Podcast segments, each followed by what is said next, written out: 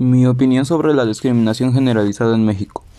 La generalización de la discriminación en México es algo que lamentablemente en algunas familias o comunidades se ha hecho normal desde, desde que las personas son niños, así implementando supuesta superioridad por raza, color de piel, ideologías, etc. Estas personas y posiblemente futuras generaciones